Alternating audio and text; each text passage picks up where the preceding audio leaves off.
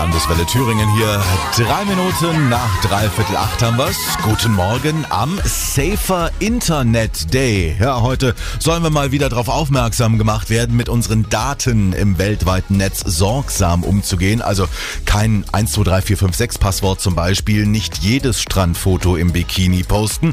Viele sind inzwischen glücklicherweise sensibilisiert, verpixeln zum Beispiel Gesichter von ihren Kindern, wenn sie was online stellen. Aber trotzdem gibt es gerade um Facebook immer wieder Diskussionen. Die würden unsere Bilder dann weiterverkaufen, man gibt alle Rechte ab und so weiter.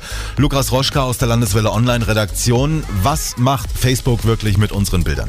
Tja, also Facebook räumt sich in den Nutzungsbedingungen erstmal einen Freibrief ein. Also grundsätzlich kann Facebook alles mit deinen Fotos machen.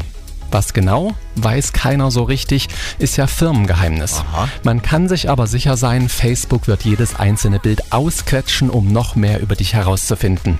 Facebook möchte Unternehmen möglichst zielgerichtet Werbung ermöglichen. Und da passt es ganz gut, dass jeder Facebook-Nutzer ganz freiwillig dazu beiträgt, ein möglichst genaues Profil über sich selbst zusammenzutragen. Und was erfahren die über mich aus Fotos? Ein Foto enthält zum Beispiel erstmal Informationen, die die Kamera neben dem Bild selbst mit abspeichert. Das reicht von Datum und Uhrzeit bis hin zu den GPS-Koordinaten der Aufnahme, wenn es ein Smartphone war. Mit künstlicher Intelligenz wäre da aber noch deutlich mehr möglich.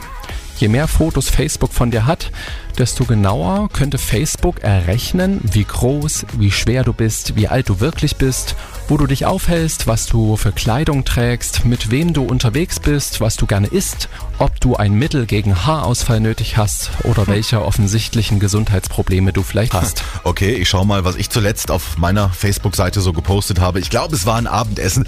Und für Sie haben wir noch viele Tipps für Ihre Sicherheit im Netz auf landeswelle.de.